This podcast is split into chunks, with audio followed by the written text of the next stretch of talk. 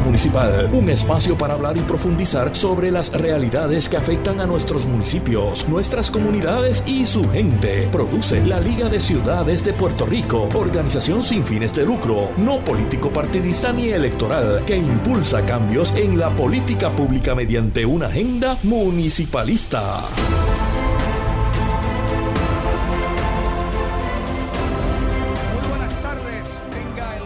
De Puerto Rico. Saludos, muy buenas tardes. Les habla Pedro Juan García Figueroa, alcalde de Hormigueros. Este programa, esta edición de Agenda Municipal se está transmitiendo en este momento desde el oeste del país, desde la emisora WKJB acá en Mayagüez, en el área oeste de Puerto Rico, y se encadena además a través de varias emisoras que vamos prontamente a definir. Radio Isla 1320 WKJB y simultáneamente por Borinquen Radio de Puerto Rico a través de todo el país. En la tarde de hoy estarán con nosotros varios invitados. Este es un, este es un programa municipalista. Por tanto, vamos a darle siempre participación a los alcaldes de Puerto Rico, alcaldes del Partido Nuevo Progresista y alcaldes del Partido Popular esta organización y este programa es hechura de una nueva organización municipalista que se llama la Liga de Ciudades. La Liga de Ciudades es una entidad que se creó hace varios años atrás y que dirige la compañera Cristina Miranda, que es la directora ejecutiva de la Liga de Ciudades. De hecho, en este momento hay varios alcaldes de la Liga de Ciudades en los Estados Unidos, particularmente en un seminario en Washington de Bloomberg City Lab. Invitaron a varios alcaldes de Puerto Rico y hoy allá en ese seminario intensivo, un laboratorio municipalista en la ciudad de Washington, está representando allí a la Liga de Ciudades el compañero alcalde de Aguada, Cristian Cortés, y la compañera alcaldesa de Gurabo, Rosacheli Rivera. Esto, esto es como parte del proceso educativo que lleva a la Liga de Ciudades eh, a través de todos sus municipios, sus gerentes, sus administradores municipales, sus vicealcaldes, legislaturas municipales, que participan de un programa educativo integral para el fortalecimiento de los servicios municipales que ofrecen todas las ciudades de Puerto Rico. Es decir, agenda ciudadana es precisamente eso. La agenda de los municipios es la agenda municipal.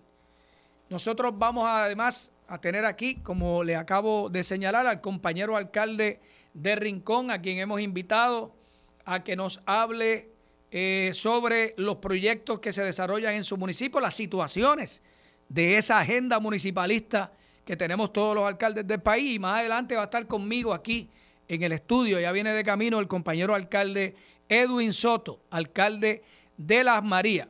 Y este que les habla, Pedro Juan García Figueroa, que hoy me toca batear de emergente aquí como moderador de este programa Agenda Municipalista, bateando de emergente en sustitución de Cristina Miranda y de Edgar, que son los moderadores de este programa están fuera de Puerto Rico en este momento. Así que me indican que ya tenemos a través de la línea telefónica al compañero alcalde Carlos López, el de Rincón. Carlitos, saludos, buenas tardes. Buenas tardes, Pedro. Buenas tardes a todos los amigos que nos escuchan a través de, de este programa para mí es un honor y un placer pues estar dirigiéndome a cada uno de ustedes. Gracias por brindarme la oportunidad. Cada municipio tiene una agenda sumamente cargada, mucho trabajo, muchos proyectos, mucha acción y eso es bueno para todo el país. Y esa agenda de, de cada municipio pues la estamos explotando con mucho trabajo, con mucho entusiasmo y sobre todo mucho compromiso, mucho compromiso para hacer lo que hay que hacer por nuestro país. Hablamos de darle calidad de vida a nuestra gente, ese ha sido nuestro compromiso. Yo he visto en ti también que ese ha sido un compromiso y en muchos de los compañeros. Inquebrantable, Carlito, inquebrantable.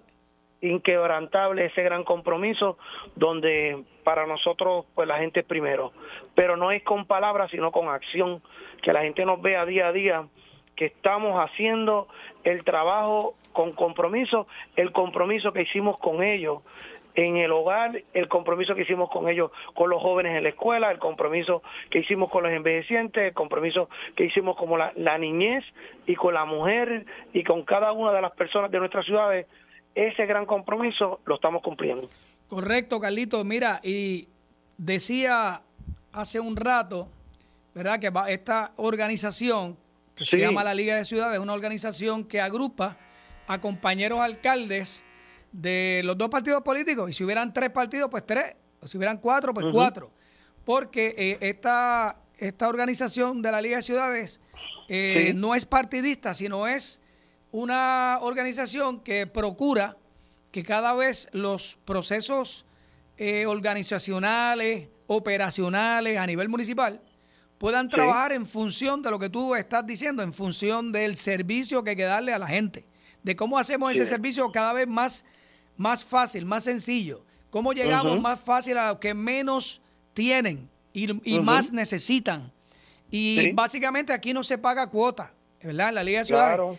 Eh, podemos, yo pertenezco a la, asociación, tú perteneces a la asociación de alcaldes, vamos a seguir perteneciendo a esa organización.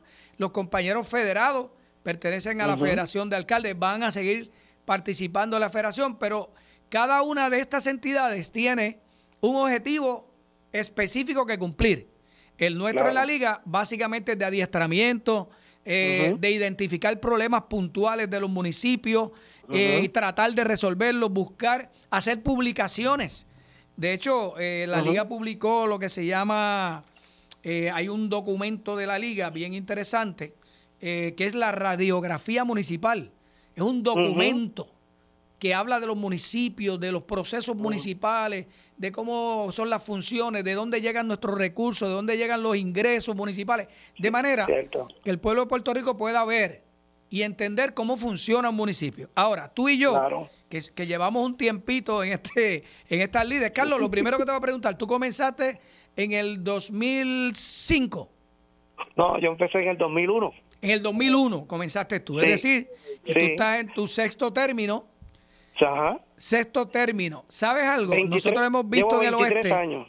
Correcto, en el oeste, desde antes de yo ser alcalde, eh, precisamente uno va viendo un desarrollo extraordinario en el oeste del país, pero particularmente en Rincón. Eh, y yo puedo dar fe que eh, tú has estado en Rincón haciendo un trabajo planificado de obra pública completa, no solo de eh, obra pública, digamos, para el deporte, sino de infraestructura de Rincón, poniéndolo eh, eh, al día para recibir esa población que ustedes reciben allí externa durante todo el año. Y yo quiero que tú me hables de eso, de esa, de esa experiencia tuya, porque yo voy a entrar en los siguientes temas y los voy a poner como, como pie forzado, pero tú vas a entrar en estos temas y también en cómo estos temas han incidido, te han ayudado o no te han ayudado a hacer el desarrollo. Por ejemplo, el uso de fondos de recuperación. Carlito, aquí acaba de hacer la entrada al estudio mi querido amigo Edwin Soto, alcalde de La María. Y Edwin, ¿en qué año tú comenzaste allá? Para darte la bienvenida rápido. ¿En, qué año comenzaste? En el 97. Oye, vemos tres veteranos aquí. Eh, tres veteranos. Estoy con Carlitos López, alcalde de, de, Dorado. No, este, es el, este es el de, Rincón. Ah, mi hermano, Carlitos, seguro que sí. gracias, gracias, igualmente. Mira, pues Carlitos, para darte el pie forzado y, que puedas hablar tranquilamente, mira lo siguiente. Nosotros vamos a hablar aquí de, del asunto del impuesto de la propiedad, mueble y inmueble, de cómo eso nos afecta o no nos afecta. Ha habido muchos muchos eh, eh, artículos de periódico esta semana Vamos a hablar de desperdicio sólido, de cómo los municipios Están solos en ese proceso de, de, reciclar, de disponer, cuánto es el gasto que, que, tenemos allí. De hecho, el gobierno nos ha ayudado, en los últimos años nos han ayudado, nos dieron un, nos dieron un presupuesto específico para los vertederos. Primera vez en muchos años que nos ayudaran en eso. Y esa es la verdad. Lo otro, el fondo de equiparación, cómo eso te ha, eh, ¿verdad? Te ha detenido quizás en el proceso, porque a todos nosotros eh, nos, nos, frenó un poco, a pesar de que entonces nos asignaron fondos federales que han paliado el temporal. Y hemos podido seguir adelante gracias a los fondos federales que ha llegado y que el gobierno, tengo que decir aquí claramente, el gobernador en eso ha sido eh, eh, puntual, nos ha estado ayudando a los municipios a los dineros que por un lado hemos perdido, que perdimos con el fondo de equiparación y los fondos que nos quitó la Junta, por otro lado, pues los fondos federales nos han ayudado un poco. Además, vamos a hablar. En el caso de Rincón, en el caso de Rincón fueron 3 millones de dólares. 3 millones de dólares. Vamos a hablar de eso ahora. el otro tema es las carreteras, ¿verdad? Carreteras, eh, el, asfalto en las carreteras, la repavimentación, el mantenimiento de carreteras, de todo eso. Vamos a hablar aquí con Edwin Soto y con el compañero de Rincón, Carlito López, que está al teléfono. Carlito, pues eh, háblanos un poco de ese proceso desde el 2000 eh, uno hasta hoy. Wow. Nos, cogería, nos cogerían unos cuantos programas, pero te voy a resumir. Ha sido una experiencia para mí bien bonita. Yo, viví, yo viviré eternamente agradecido de mi ciudad siempre, de la ciudad que me ha dado la oportunidad de servirle con alma, vida, corazón y espíritu. Siempre estaré agradecido con Rincón, porque yo le lo prometí a mi gente una transformación de Rincón. Al principio, al principio fue difícil, porque hice todas las cosas a la misma vez. Y, y, me decían que era un error. Sí, en parte fue un error porque rompí la plaza, rompí la casa alcaldía, eh, rompimos el casco urbano, las aceras, todo. Parecía que había caído una bomba nuclear en Rincón. Entonces decía, las personas en un principio pensaban que yo no sabía lo que estaba haciendo, pero cuando vieron el cambio en la carretera, cuando vieron el cambio en acueducto, cuando vieron que el agua le estaba llegando a cada ciudadano de nuestra de nuestra ciudad, cuando vieron que, que los problemas de luz se fueron menores, pues la gente empezó a confiar, en este servidor porque veía un flaquito chamaquito que bajó de las parcelas, quería ser alcalde y ellos pensaban que ese muchacho estaba loco, pero el tiempo nos ha dado la razón. Empezamos con un plan de, de desarrollo que yo quería desarrollar el casco urbano, transformar el pueblo de Rincón en un casco urbano vibrante, lo hemos logrado con mucho trabajo, con mucha acción, con mucho compromiso, como te dije en un principio, ahí desde la mañana hasta la noche, de sol a sol, como son todos los alcaldes. Los alcaldes son 24 horas, hay, hay que dedicarle todo el tiempo que uno pueda, hacer los cambios que uno quiere para, para, para su ciudad y eso es importante. En el caso nuestro, te, estoy hablando de todos estos proyectos que nosotros arrancamos, de arranque con nuestro plan de, trabajo, arrancamos con todos esos proyectos a la, vez, ya el, la gente de nuestra ciudad ha visto cómo como en nuestra ciudad, y no tan solo el casco urbano, sino todos los campos, la belleza que hay en cada uno de los campos nuestros, hemos trabajado de lleno. Inclusive nosotros teníamos barrios que hacían 40 años que no tenían agua. Eso es increíble. Cuando yo hablaba de esto, me decían, pero no puede ser eso.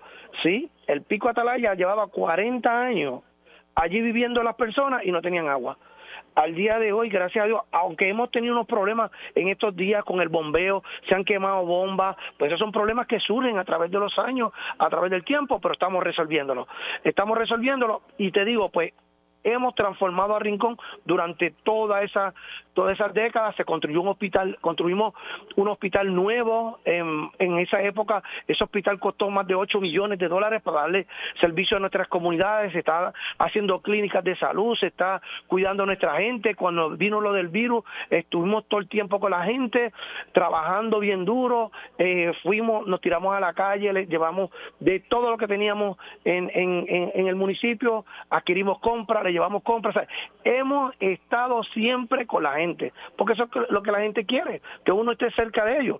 Y nosotros como municipio somos los más cerca que estamos, lo, que siempre le damos servicio a la gente.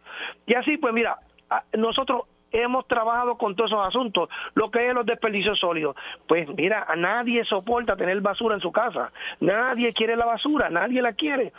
Eso ha sido un trabajo que nosotros lo hemos hecho con mucho, ¿verdad? Con mucho empeño y nosotros no tenemos vertedero, lo que nos crea por una situación difícil porque tenemos que movernos con los desperdicios sólidos a otros municipios. En este momento nosotros hemos adquirido una flota nueva para darle ese servicio y estamos llevando los desperdicios sólidos nuestros, lo estamos llevando a Mayagüez, al vertedero de Mayagüez.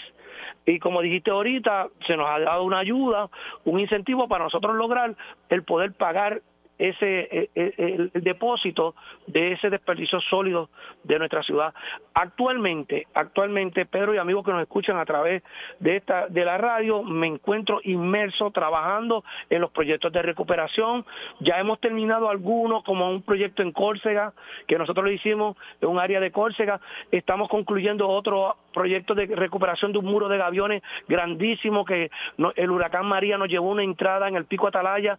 Ya lo estamos terminando y trabajé en estos días, terminamos una carretera que, que el huracán eh, el, nos, nos, nos rompió en, en, en la entrada principal de lo que es Campo Alegre.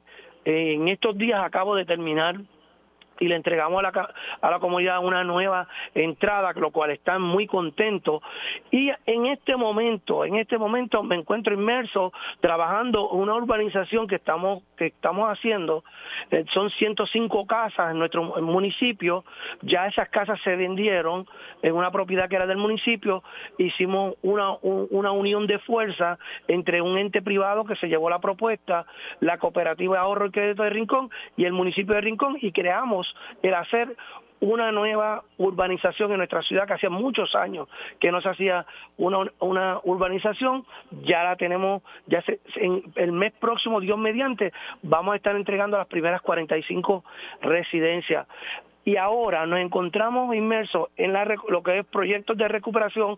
Hemos, me hablabas ahorita de problemas, sí, hemos tenido muchísimos, muchísimos problemas, muchísimos problemas, principalmente con los permisos de proyectos que quedan cerca de la costa. Y estamos trabajando lo que es el proyecto del balneario, lo que es el proyecto de la comunidad Estela, un gazebo que nos rompió en la comunidad Estela, otro proyecto que, que, que, que es en el área de El Faro, para la remodelación del Faro. Son tres proyectos que todavía estamos trabajando con recursos naturales. Gracias a Dios te puedo decir al día de hoy que ya tenemos los permisos, que vamos entonces a proceder a hacer la ejecución de, de, contratar a las personas que se van a encargar de hacer estos proyectos y seguir con lo que es la recuperación. Al día de hoy te puedo decir que se logró trabajar con todas las casas de toldos azules, no hay toldos azules en nuestra ciudad, logramos que se hicieran ocho viviendas fondo, de fondos CDBGDR para el disfrute de las personas que le rompió esa casas en diferentes barrios de nuestra ciudad y ahora mismo, ahora mismo me encuentro inmerso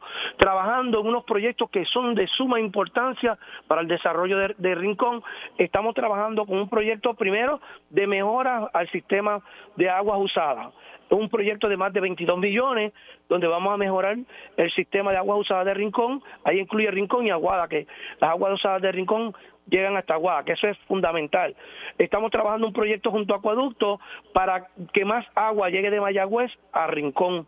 Y estamos trabajando otro proyecto que es de Aguadilla para mejorar el sistema porque parte de nuestro pueblo se suple también de Aguadilla. ¿Por qué? Porque nosotros queremos ir a la par. El desarrollo de nuestro municipio tiene que tener agua suficiente, tiene que tener luz suficiente para lo que se está construyendo en nuestra ciudad, que son muchas casas que se están haciendo en nuestra ciudad. Oye, Carlitos, sin agua y sin energía eléctrica no hay desarrollo. sin agua y sin energía, tú no puedes hacer ni un edificio. No, tú no puedes hacer nada, porque todo necesitas conectarlo o a energía o a agua, ¿verdad? Y, mira, Carlos, quiero a la solta. Correcto, quiero agradecerte, ¿verdad? Esta intervención tuya. Eh, eh, quiero decirte que Agenda Municipal está disponible para todos los alcaldes del país, los que pertenezcan o no a la eh, Liga de Ciudades, porque precisamente esta es una, una oportunidad para que los alcaldes puedan hablar juntos del Partido Nuevo Progresista, del Partido Popular, si hubiera del PIB, del PIB, como he dicho aquí, cualquiera. Si hubiera un alcalde independiente, pues sí, tiene la posibilidad de participar con nosotros en todos estos foros. Y este foro es un foro público donde el propio alcalde trae sus proyectos, pero también trae sus dificultades. También puede traer alternativas, cómo las solucionamos juntos, cómo juntos nos ayudamos de la experiencia que estamos teniendo. Cierto, Pedro, cierto. Pues Carlos, te agradecemos mucho, hermano, tu participación. Si tienes algo más que añadir, pues eh, eh, este es el momento que vamos a entrar rápidamente con Edwin, que está aquí con nosotros ya en el estudio. Edwin Soto, alcalde de Las Marías. Pedro, para, para terminar, solo quiero decirte que agradecido por darme la oportunidad de poder dirigirme a, ustedes, pero que sepan que estamos trabajando bien duro. Hay unos proyectos que para mí son importantes porque por lo menos ahora se, se subastó y se adjudicó ya el proyecto del paseo peatonal de Rincón de un ah, paseo peatonal ciclístico. Eso es un proyecto que va cerca de la playa, bien bonito, por es un proyecto que puede llegar de, de, bicicleta. Es un proyecto de turismo extraordinario. Hasta el barrio Punta, una Ensenada y Punta. Como el que hay en Isabela. Es un proyecto que lo podemos unir en toda la región. Tremendo. Y yo espero en Dios que en un futuro podamos, tanto el compañero de Aguada, Añasco, podamos unir ese proyecto y que podamos unir nuestros pueblos, ya que las personas de Añasco puedan llegar en bicicleta y, pudiera ser que podamos llegar hasta Mayagüey, así sucesivamente, hasta cada una de las ciudades nuestras. Qué Hormiguero podemos llegar en algún momento, por el lugar donde pasaba el tren podemos pasar esa vía. Hay, hay áreas por en la servidumbre del tren. la antigua vía del tren Así que un proyecto importante que puede ser para la región, que yo quiero que todos los alcaldes se enamoren de este proyecto porque es la forma que podemos unir a la pues, región. Pues Carlito, mira, no solo te está escuchando. vamos a terminar el hotel. Ya nos dieron 8 millones para terminar el hotel y desarrollar unos este, proyectos de este, estacionamiento en el caso Vámonos para allá, allá hay chavo. Deja, algo para las María, Carlito. Carlos, muchas gracias a ti. Te estaba escuchando el país entero a través de eh, Borinquen Radio, que está encadenado a Radio Isla 1320 para todo el Puerto Rico, originando desde el oeste del país en WPRA y WKJB. Bueno, vámonos con nuestro queridísimo amigo, alcalde de Las Marías, compañero. Muchas gracias, Pedro. Un saludo a ti, a todo, al compañero alcalde de Rincón y a todos los que nos escuchan a través de la radio, aquí, a los compañeros del estudio.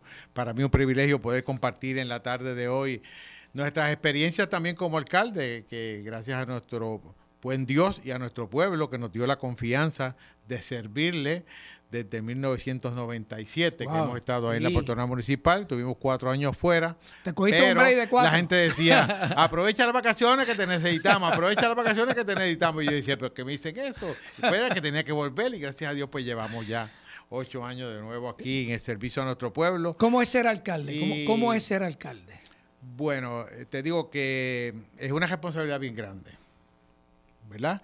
Porque uno tiene una responsabilidad como esposo, padre, hijo, ciudadano y también como alcalde, pues una, una extendida y grandísima, donde tiene una responsabilidad de trabajar con un presupuesto limitado, con unas situaciones eh, que no son fáciles en pueblos pequeños, pero cuando tú haces las cosas con amor y te encuentras con equipos de trabajo responsables, pues te dan la inspiración y la luz de seguir hacia los, adelante. Los huracanes, como yo digo, los huracanes nos, nos, nos pararon, nos detuvieron, nos... A, mí me, yo empecé en el 98. 98. En el 98 me tocó a mí. Wow. ¿Entiendes? Con George. Con George. Es decir, que George, María, todos esos eventos, todos esos eventos.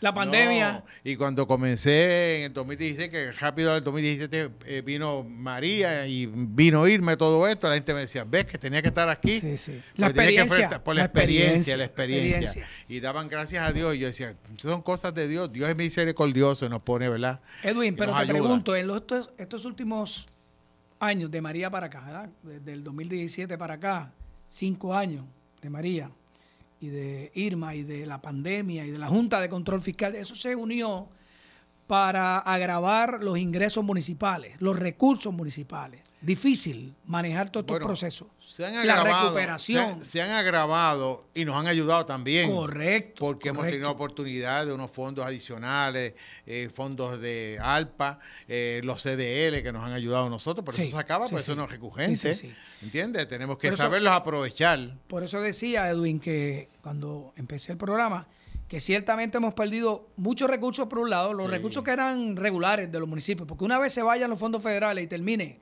el proceso de recuperación, nosotros quedamos otra vez en el huesito y tenemos que recuperar los fondos nuestros, los propios. Limitarnos a nuestro presupuesto. Correcto. Porque cuando yo comencé, en el país 97, nosotros teníamos Rural, te daba fondos para diferentes proyectos, ¿me entiendes? Sí, los CDBG regulares los teníamos OCAN, que OCAN tenía fondos disponibles que pasaban de un millón de pesos para asfalto, para ayuda de vivienda, nos daban dinero para nosotros poder ayudar a personas con necesidad de vivienda, ya eso no existe. Y todo eso es para eh, Teníamos la Corporación de Desarrollo Rural que nos daba para hacer canchas, hacer puentes, asfaltar las parcelas, a todos esos eh, eh, eh, proyectos que eran de, parcelas.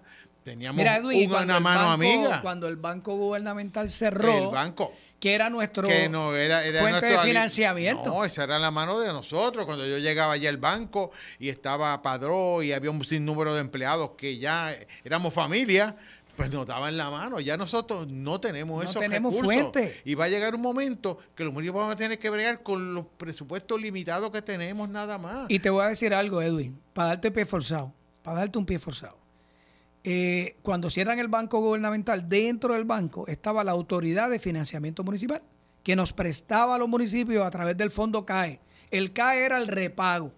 Tú sabes que el fondo CAE, la, contribución adicional especial de la propiedad mueble inmueble, crea un fondito y ese fondito de ahí nos prestaban. Pero cuando cerró el banco, yo empecé a decirle al CRIM, oiga, pero como el banco cerró, la autoridad de financiamiento municipal vamos a llevarla al CRIM.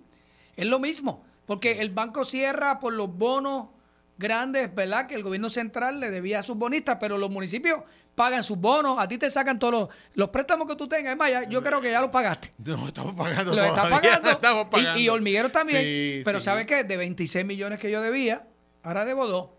Y todos los municipios igual, porque a los municipios no le han prestado un dólar de ese fondo desde hace 5 o 6 años. Muchos no tenemos margen y, ya, y no préstamo. Correcto. Entonces te, te, envían lo que te sobre del CAE. Anualmente te envían, una, en el caso del hormiguero me envían un millón del CAE. Bueno, bueno, Y entonces, ¿qué pasa? Que si yo puedo decir, pues está bien, pues envíame 500 mil y los otros 500 mil es una línea de crédito para tomar prestado para hacer obra pública. Yo quiero hacer un hotel en hormiguero de 20 habitaciones ¿verdad? Yo estoy seguro que allá, Las Marías, que, que la gente quiere ir a Las Marías. Nosotros tenemos unas cabañas que son del municipio, y que llevan el nombre de Adrián Heriberto Acevedo, que fue alcalde de Esa fue la que hicieron al lado del río Casey. Ese proyecto lo comenzó Heriberto con unos gazebos yo los mejoré. Te pregunto, ¿y están en uso? Las cabañas las hice yo. ¿ah? Están en uso. Están en uso. ¿Y qué tú le dices al país que te está escuchando? Vengan a Las Marías y se pueden quedar en esas cabañas. al lado del río, con un verdol, un fresco, un ambiente familiar, ¿me entiendes? ¿Cuántas cabañas son? Ahí tenemos ocho cabañas y tenemos eh, alrededor de como de 10 o 12 casebos. Y si alguien quiere rentarla, ¿a dónde llama? Lo que tiene que llamar al 827-2280 o 2940 827. Ahí se economizan con se, se, comunican con Elizabeth Lara Cuente o con Evelyn Irizaji y muy bien le van a dar la información. Edwin 827 2280 y 2940. Y 2940. Fíjate por qué traemos el tema. Vamos a traer varios temas adicionales, pero el tema del financiamiento municipal, que el municipio lo necesita para hacer una obra pública, para hacer un hotelito, para mejorar una instalación municipal, para desarrollo económico. Porque mira, Edwin, hay que usarlos también ahora, ese, esos dineros, para siembra. Eh, en el caso de Hormiguero, pues yo estoy comprando finca para sembrar y creé un departamento de agricultura municipal. Muy bien, y tengo dos agrónomos trabajando conmigo del municipio. y esos agrónomos van a hacer un inventario, me hacen los jardines y están trabajando qué maquinarias necesitan para poder lograr tener ya la oficina de agricultura municipal pues la estamos montando. Eso, esos son proyectos de desarrollo económico que se necesitan. No estamos diciendo que cuando, que cuando viene un huracán no tenemos inventario. Pues, ¿por qué no producimos aquí para tener, para tener bastante guardado? Producción agrícola y de todo tipo. Todo va a ser agrícola. Agrícola. Muy bien. ¿Ves? O sea, eh, nosotros teníamos un invernadero agrícola que el huracán lo dañó y ahora lo vamos a reconstruir en el área del sector El Hoyo de Hormiguero, invernadero de producción de pimientos. Y Edwin, ¿sabe quién lo compraba? Los comerciantes de hormiguero, los supermercados de hormiguero. Y hasta una vez pusimos una guaguita vendiendo los pimientos del municipio de Hormiguero, vendiéndolos por los barrios, como un pregonero. Es que hay que hacer cosas diferentes. Entonces, todos estos recursos, ¿y por qué traigo estos ejemplos? Porque la gente dice, mira, los municipios lo que hacen es gastar en fiesta. Y lo que hace, oh, también, no solo de pan vive el hombre, también hay que dar diversión y recreación. Eso es importante. Yo siempre digo que lo que es de estas fiestas eh, eh, patronales que ya son por tradición, pues si no se pueden celebrar 10 días, se celebran 3, se celebran 4. Correcto. Y se dan porque también el pueblo necesita alegría, necesita entretenimiento, porque yo me gozo cuando yo veo en la plaza pública la familia, los hijos compartiendo eh, en diferentes momentos. Y, mira, eso con eso no hay, con que, no hay dinero con que pagar la felicidad. Cuando tenemos un festival de la China que viene tanta gente de tantos pueblos y que se siente tan y tan bien y que pasan el día y quisieran quedarse los tres días con nosotros, mira, esas experiencias que yo veo, yo digo, eso es la fiesta. Cuando llega el festival Hay que de mantener la China, nuestras cajeteras limpias, hay que ayudar en vivienda, hay que pues ayudar en generar empleo, que a veces los municipios sin poder, porque nosotros tenemos pues, 7 millones de dólares y tenemos una nómina de prácticamente 4 millones y pico de ¿Cuántos dólares. empleados tienen? Más entonces que hay que dar el mantenimiento de cajeteras, hay que asfaltar las mismas, las facilidades.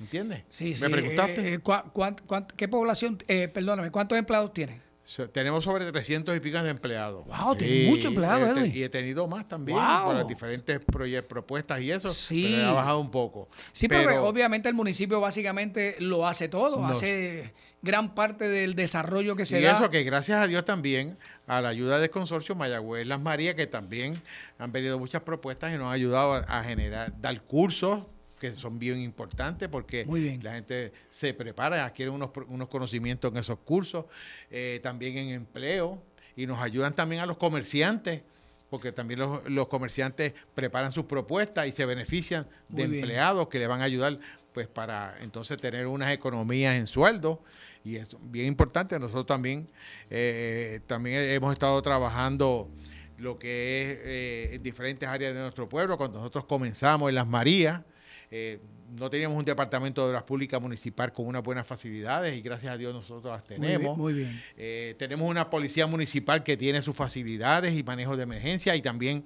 tengo una base del 911, que eso lo conseguimos en la administración municipal. Excelente, excelente. ¿Entiendes? También. Fíjense, fíjense todos los servicios sí. que, que ofrece un municipio. No, nosotros damos a citas médicas. El Servicio Ciudadano te lleva a diferentes citas médicas en el país, no vaya buen nada más ni. San Sebastián. Llevamos a nuestros envejecientes a hacerle la compra, a ayudarlos. Un día me llamó una persona, mira, yo vi la guagua del municipio cargando algo. Y sí, pero lo que pasa es que están dando un servicio a un envejeciente. correcto. Por eso eso, eso es parte de su trabajo. Y lo hacemos todos Del los servicio que nosotros Es más, tú eliminas ese trabajo de base de los Sí. municipios. ¿Quién lo va a hacer? Mira, nosotros... ¿Quién, quién lo va a hacer? En nuestro pueblo en estos años, eh, yo construí una escuela eh, intermedia, moderna, bien bonita, en una loma preciosa, la urbanización, que estamos construyendo un desvío que llevábamos luchando hace 20 años y gracias a Dios se nos dio. Qué bueno. Y está viento en popa trabajando, 18 millones de dólares que va a dar acceso de como de 5 o 6 barrios a- al pueblo. Wow, que excelente. No va a tener que moverse al pueblo, va a llegar directamente ahí a la escuela y nos va Mira, y a para facilitar. el Festival de la China Y no va a para haber tanto tapón, va a ser más fácil. Nos ayuda con el tapón. Tú sabes que yo voy al Sí, Festival de la China. Yo lo sé, y muchos compañeros alcaldes y mucha gente de diferentes Tres puntos de días, la ¿verdad? Que eso es una- Tres días. Y la gente viene. Gente ya- del país entero. Ya la gente está llamando clases enteras de, de- de que se han eh, salido de, del ochenta y pico Sí, y así sí, por el sí. estilo que vienen ese día, ese fin de semana a compartir. los estudiantes a de la escuela superior. Seguro, seguro, ya me han invitado a actividades. Mira, me imagino que nosotros. rentan vivienda, gente ve renta Todo, vivienda de un, de un año para otro para En poderse vivienda quedar. se quedan están en los cajos. Hasta los carros. Y, en el ceme- y nosotros tenemos una bendición que hasta en el cementerio lo- las personas se quedan porque ahí ponen casetas y todo, Ajá. porque es un área tan bonita Y un es área amplia. amplia. Yo les preparé Sí, un baño para allí. un baño, ellos ponen sus Muy bien. casetas, cocinan y todo Sí, sí. al frente del cementerio. Un país. Y ahí ellos se bañan Edwin, y todo. Mira, mira la frase que yo te voy a decir aquí. Los fines de semana, los fines de semana, el país se muda al oeste. Eso es así. Y, y no hay que hacer promoción. El, país entero, todos los fines de semana, particularmente los fines de semana largos, la gente se muda al oeste del país, se va para La Parguera, se va para Cabo Rojo, viene a Hormiguero, se queda, ahora hay Airbnb en todos lados. Todo Hormiguero lo utilizan, hay muchos Airbnb, se quedan en Hormiguero y salen a la playa. Y regresan a un pueblo más tranquilo, pero vamos a la playa, van y vienen. eh, Nosotros tenemos la ventaja, la bendición que tenemos mar y campo. Correcto. Porque usted puede ir al mar y puede regresar al Correcto. campo. Va de día al, al mar y después la noche Y se ese va para el campo. ese pueblo de Las Marías con el pueblo de Maricao, es una joya, es una hermosura de este país. Una belleza extraordinaria, un verdor No, y- de primer y- orden. Y tenemos mucho turismo, la gente está haciendo mucho Mira, turismo Luis, siguen por aquí. fines de semana. siguen por aquí, se van, vienen a. Mayagüez, vienen a Rincón, llegan a Aguada, llegan a Guadilla. Oh, hasta Isabela, esas costas Mucho. hermosas. Bello, bello. Y el país se muda. Entonces debemos tener, Edwin, una infraestructura en la región cada vez mejor, ¿verdad? Y aquí vamos a traer un tema que, que nos atañe a todos los que utilizamos el corredor de la carretera número 2, que viene de Ponce y viene para acá y sale a Guadilla. Ese corredor es inmenso, pero es el único corredor amplio para tú llegar por el norte al oeste y para llegar por el sur al oeste. Lamentablemente, ahora mismo, ahora mismo, si tú lo ves, está lleno de hierba hasta acá arriba. La hierba alta. Entonces yo digo, la directora regional muy buena. Eh, la, Luz la- Jordán. Luz Roldán, Sí, sí, excelente, excelente. Excelente Luz. Yo coordino con ella. Yo salgo a la número dos con mi gente a ayudarle todo lo que puedo, ¿verdad?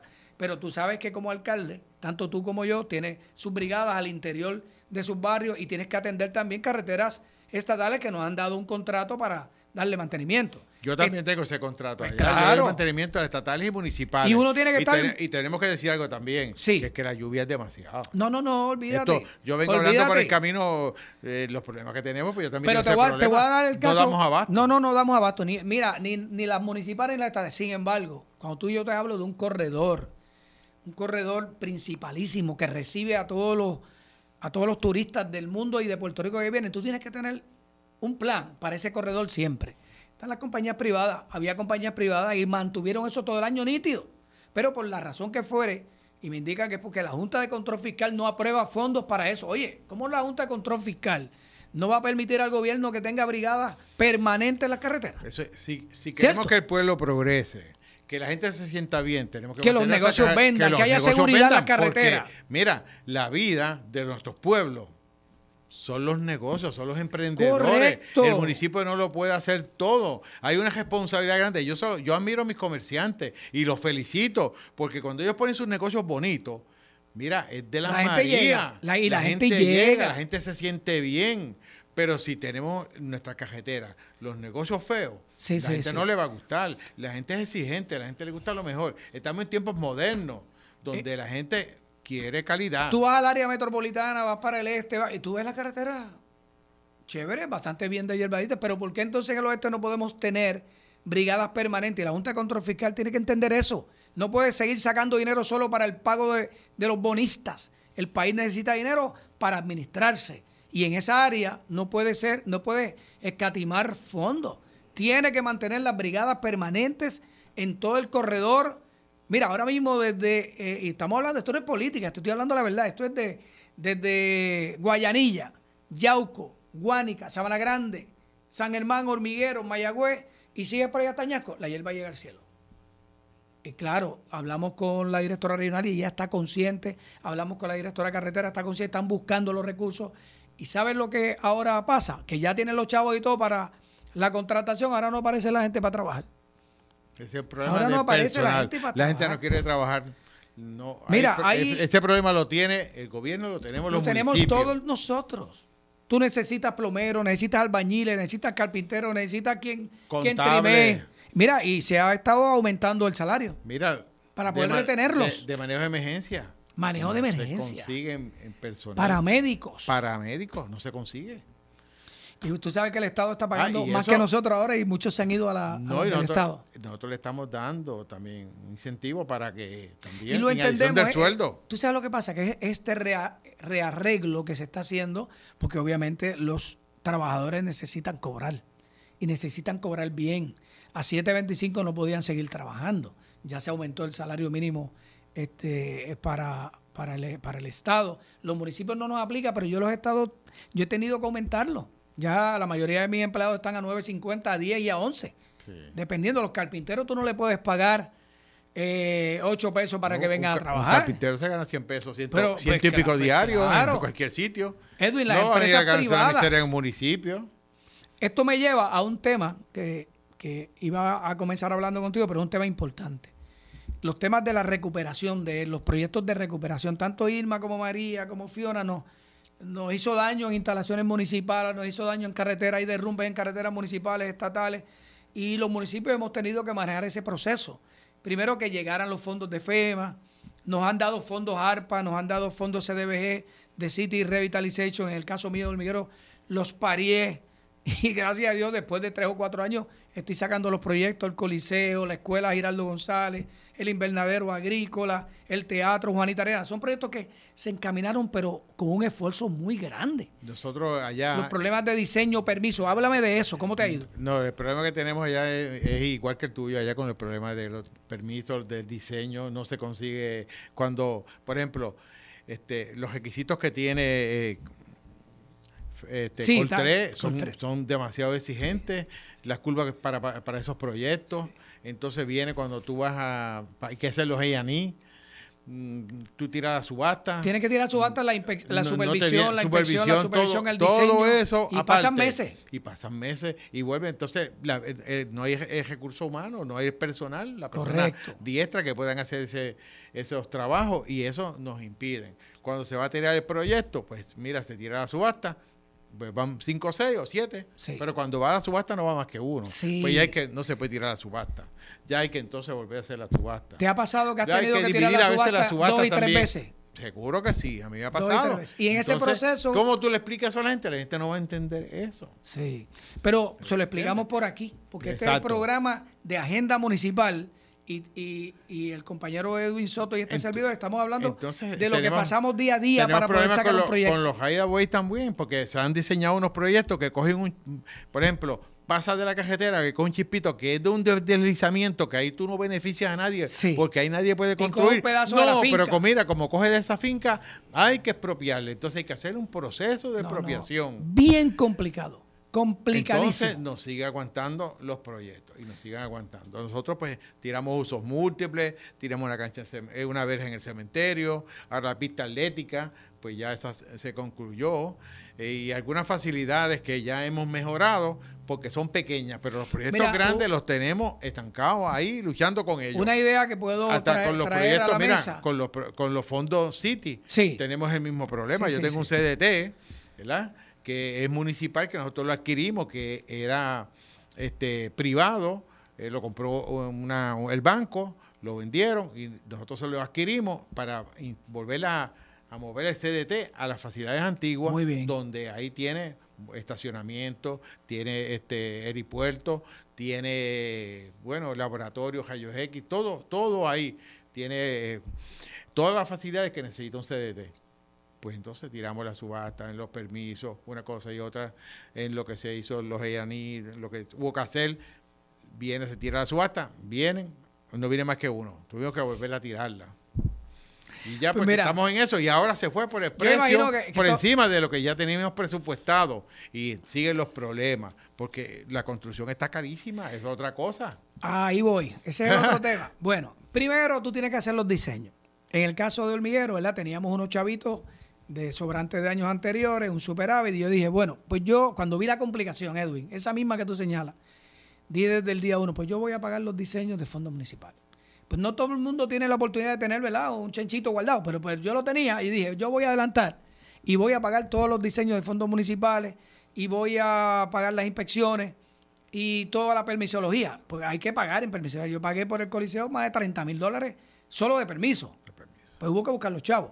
A lo que voy es, que para poder acelerar los procesos de la reconstrucción, pues de esa fue la manera que pude avanzar, pagando, pagando los diseños, las inspecciones y los permisos, todo el proceso de permiso. Y ahí me economicé quizás un año y por eso es que estoy ahora construyendo ya. Pero la mayor parte de los municipios que hablo con todos los compañeros alcaldes, pues han pasado por el mismo proceso de la permisología, del proceso meticuloso, ¿verdad? Que son, y fíjate, es que lo piden los fondos federales. Los fondos, federales te piden. Que son exigencias. Cantidad de informes trimestrales. Los directores de programas federales o directoras están allí hasta que no, tienen que quedarse hasta por la noche haciendo informes trimestrales que son 13 de 13 de CDBG, 4 o 5 del Coltri y todo lo demás Pero informe tras informe tras informe. Y eso, pues si tú no, y, y si no te van aprobando los pasos progresivamente y consecutivamente de cada uno de esos pasos que se tiene que dar, pues entonces tú te vas atrasando un poco. Me parece que lo que hay que hacer es agilizar toda esa burocracia para que se puedan dar los proyectos a la brevedad posible y el hecho de que cada vez que hacemos una subasta viene un solo licitador, tú tienes que cancelarla, tirar una segunda subasta, viene uno o dos, tienes que cancelarla hasta que haya por lo menos tres. Sí. A Ya menos en- que te ya en estos- autoricen. En estos días nos dijeron que ya se iban a autorizar cuando viene uno nada más, porque es que si no, ¿cuándo va a llegar la recuperación? Correcto. Porque ¿Cuándo ahora están todos los municipios, está el gobierno central haciendo obras con los municipios, pues son demasiados proyectos para pocas compañías. Esa es la experiencia. Vamos a entrar en otro tema eh, que te había hablado que queríamos tocar y es el tema de desperdicios sólidos. El tema de desperdicios sólidos es un tema básicamente que se lo han dejado a los municipios. Mira, municipio, tú, tú te encargas de eso allá. Pero bueno, gracias a Dios, los últimos años nos han ayudado. Pero a lo que voy es que es un, que un tema que la gente lo identifica con el alcalde y el municipio. ¿Cómo es tu sistema de recogido de desperdicios sólidos? ¿Es Bueno, privado? no- Nosotros es, es privado. Nosotros privado. allá no tenemos vertedero, lo que tenemos es una estación de transbordo. una estación de transporte. La gente, voy para el vertedero. Y dije, no me digas vertedero, eso no es, eso no es vertedero, eso es una estación de transbordo. transbordo. Nosotros no tenemos vertedero. Muy bien. Porque la gente le dice el vertedero. ¿Y quién lo recoge en las comunidades? Bueno, lo recoge el municipio. Nosotros Con sus tenemos- empleados y sus camiones. empleados, en estos días compramos tres troces nuevos. Muy Quiero bien. que tenemos una flota viejísima. sí, sí, claro. Porque aquí- que es demasiado. Y con eso, dámonos el servicio en los 16 barrios que tiene las Marías, que son o sea, distantes. lo opera, lo opera el propio municipio. El propio municipio De recogido. opera el recogido de desperdicios sólidos. y reciclaje también. Reciclaje también lo opera el municipio y también recogido de escombros, que eso es, eso no terminamos. Eso no, no se termina. Eso no se termina. Y máximo Porque, con todo el que se le dañó las cosas en los huracanes. No, no, es que eso no se termina. Eso, a veces yo veo compañeros alcaldes cuando son Sí. nuevos que ponen que están haciendo campañas de limpieza. Mira, aquí eh, todos los días, los, los 365 años, días del año, estamos recogiendo escombros. Muy bien. Porque eso lo sacan y lo sacan y lo sacan y lo sacan. Edwin, ¿y no dónde, terminamos. ¿y dónde lo llevas? Nosotros entonces pues, tenemos, eh, lo acopiamos. Vas a la ruta diaria y lo llevas. eh, los escombros ahí, entonces luego pues tiene una subasta Ok. y eh, Que la se lleve- que, lo- que se lo lleve pues eh, Muy bien. Ese es el lleva caso de los escombros. De los escombros. Mire, para que hablamos de los Que es un escombros dolor de cabeza. Los, los muebles, los gabinetes, las la- neveras, las neveras, estufas y todo lo demás que te tiran ahí. La madera, todo lo- el zinc. La madera, todo lo que tiran ahí. Bien, pero el No, y hay mucha gente que son bien considerados. Yo tenía un problema cuando yo llegué al municipio, donde quiera había un tangón. Sí. Todas las comunidades donde quiera habían tangones. Y, ¿Y desbordados? Y yo decía, desbordados. Esos son vertederos. Ah, no, y Sí, los quemaban. sí, porque sí, ahora la sí, gente ya casi no quema. No, pero, porque si, sí. si alguien prende un cigarrillo, un cigarrillo o algo y la gente ¿Tú se no da te acuerdas que antes quemaban la basura en la los casa? quemaban, Los quemaban en la casa o la tiraban detrás de la casa. Sí, eso era así. Sí, Pero- pues entonces Ajá. me di a la tarea de eliminar todos esos tangones, pero yo tengo un sector que es en Bucarabones, que allá hay dos sitios que tienen tangón, que los vamos a eliminar ya, Sí, ya sí, vamos sí. a eliminarlo porque es un dolor de cabeza, porque la gente de otros pueblos, de adyacentes de otros barrios cercanos, van a tirar ahí. Para ¿Y los que sintonizaron tarde, estamos en Agenda Ciudad, Agenda Municipal, que también es una agenda ciudadana. Agenda Municipal es el programa de la Liga de Ciudades, un programa que lo hacemos semanalmente todos los miércoles de 2 a 3. Normalmente se hace en San Juan, ¿verdad? Allá en Radio Isla, en las cabinas de Radio Isla a nivel eh, de San Juan, pero esta vez lo corrimos hacia el oeste. Eso es importante. Que- yo, yo me alegro muchísimo. De mi parte, mis felicitaciones también y agradecerle la oportunidad a Agenda Municipal, que es importante porque nosotros los municipios a veces tenemos muchas situaciones, a veces la gente desconoce Claro. cómo es el funcionamiento de los Mira, y municipios. es bueno hablar así como nos yo en nos ayuda. Habichuela, que Yo cuando, la cuando estoy en una, reunión con compañeros alcaldes me, me, me ayudan, me, me- le agradezco, me siento bien, Claro. porque es que no- no- nos nutrimos, Claro, compartimos compartimos, ideas, ¿me entiendes? Cosas que a veces eh, hace Pedro y en las Marías yo no las hago, o Edwin, ¿cuál es viceversa, el, y así cuál es nos el ayuda. costo operacional de, de ese vertedero de recoger también el desperdicio eh, sólido que recogen las casas? Ese desperdicio eh, sólido se lleva a Mayagüez, me dijiste, a un, Exacto, llega diario. y tiene diario, un costo. diario, tiene un costo. Entonces, toda la operación, digamos, de los camiones, los choferes, el diésel o la, gasolina, Eh, todo lo que se hace, esa operación tiene un costo para los municipios. Sí, sí, pasa de, de- de un millón de dólares. Pasa, de un millón, de, dólares. En el caso de Hormiguero, ¿sabes qué? Es de 1.2 millones. O sea que estamos más o menos sí, igual. pasa un millón de dólares porque eh, el costo es alto y el problema que tiene Las Marías es que eh, tiene 16 barrios distantes. Hay sitios que quieres recoger con guagua. Sí, así. Que el tron no entra. No entra, tiene que ser ¿Entiendes? con camioncitos más pequeños. Eh, si no tenemos camión pequeño, hay que buscar una guagua de caja, Que- que- esa- que esos desperdicios para entonces echarlo al tro, para entonces eso llevarlo al vertedero. Qué complejidad, pero la hacemos No, los y antes nos tocaba en Moca, que Moca era un poco más distante, Mayagüez estamos Tenías más cerca, porque la cajetera es más Sí, cómoda, menos tránsito, porque cuando te tocas a 111, cuando vas para Moca, ya eso Y parte, era... parte de los desperdicios sólidos es el reciclaje. Sí. Eh, el reciclaje, sabes que pues, se recicla ahora básicamente el cartón y el plástico. El vidrio no hay dónde llevarlo. No. El papel, mira, recogíamos todo el papel de periódico, ahora se tiene que estar enterrando en los vertederos. Es que yo no veo cómo el país no tiene un programa de desperdicios sólidos central que ayude. Sí, los costos están por... Ah, ver acá, el cartón antes pagaban 170 dólares. Ah, eh, Yo no sé si era una tonelada. Y ahora pagan 20, 40 pesos. Mira, te voy a dar mis números. Te voy a dar mis Mira, números para que te yo-. Para que te ría rapidito. Yo hice ese, yo hice ese ejercicio. Nosotros invertimos 300 mil dólares en el, solo en reciclaje, sin contar el 1.2 millones de la operación del vertedero, porque tenemos vertedero municipal. Yo no dejo que nadie deposite ahí, deposita más que el municipio hormiguero. Hicimos una trinchera nueva, los camiones son municipales, los empleados son municipales, y no, es, no opera nada privado. ¿Tú tienes vertedero? Yo tengo vertedero y nosotros manejamos nuestro propio vertedero. O sea, que esa operación llega como a 1.5 millones, pero en reciclaje nada más, para que no me llegue, para que no me llegue al vertedero el cartón y el plástico, ¿verdad? Eso lo reciclamos porque ya hay que enterrar la, la botella, que eso me da pena en el alma. ¿Cómo es posible que no haya una compañía en Puerto Rico que pueda recibir todo el vidrio que se Antes se triture y se use para, para, para todo lo que se usa el vidrio? Eh, eh, los metales, pues los metales, los metales salen. Eh, los metales salen. El aluminio, pues ya tú sabes que la gente lo recoge y lo vende. ¿Qué nos queda a nosotros para reciclar? Cartón y plástico. Pues el año pasado invertí 309 mil dólares en esa operación solo de reciclaje. Y, re- y recuperé de la venta de, de cartón y plástico 9 mil. Tengo ese informe ahí, 9 mil pesos. A veces yo digo, la gente ¿Cómo no es sabe que el posible? reciclaje cuesta. Pues cuesta. ¿Cuánto no te cuesta el diésel? ¿Cuánto no te cuesta un trojo? Los empleados. empleados. ¿Y, y cuánto te va a, a beneficiar Ahora, de esa- uno lo de hace para que no llegue al vertedero. Para que no llegue. Pero ¿sabes qué? Tenemos que como país, aquí... Los que números son ahora vamos a decirle al país, a nuestro gobierno, el que sea, que tiene que hacer un plan grande de buscar las compañías que compren plástico, vidrio, metal, todo eso, y que se pueda reusar en el país. La India compra 10 millones de botellas. Las cervecerías de Puerto Rico, Sí. 10 millones de botellas y se las compra a Dominicana o a Guatemala o fuera del país, pero ¿por qué nosotros no podemos reutilizar las botellas? En México se reutilizan, en Estados Unidos se reutilizan. ¿Tú recuerdas cuando tú la tú cogías la botella y, comprabas un refresco y te daban, y si la traías te devolvían cinco chavos? Eso es redimirla, Sí. porque se te quedaban con cinco chavitos y se redimían.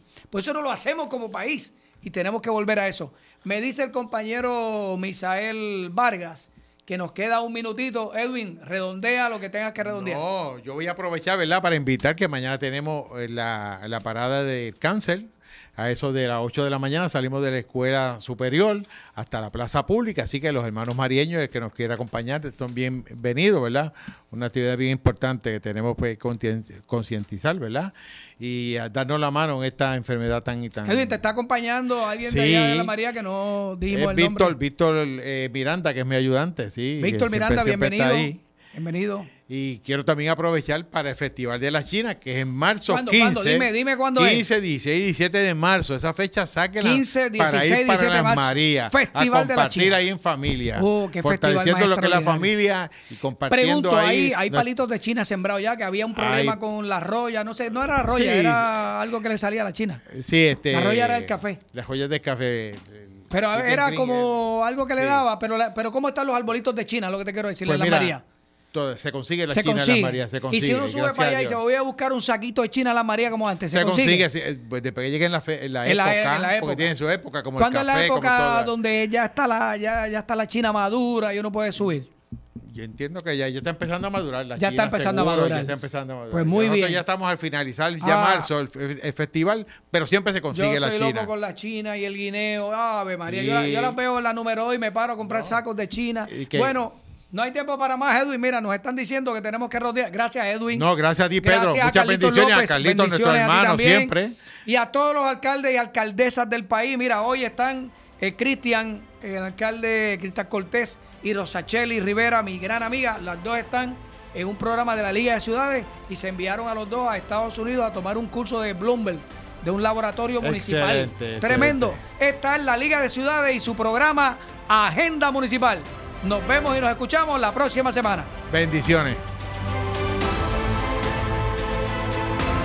Nos vemos la próxima semana en Agenda Municipal, un espacio para hablar y profundizar sobre las realidades que afectan a nuestros municipios, producido por la Liga de Ciudades de Puerto Rico, organización sin fines de lucro, no política partidista ni electoral, promoviendo política pública que impulsa una verdadera agenda municipalista.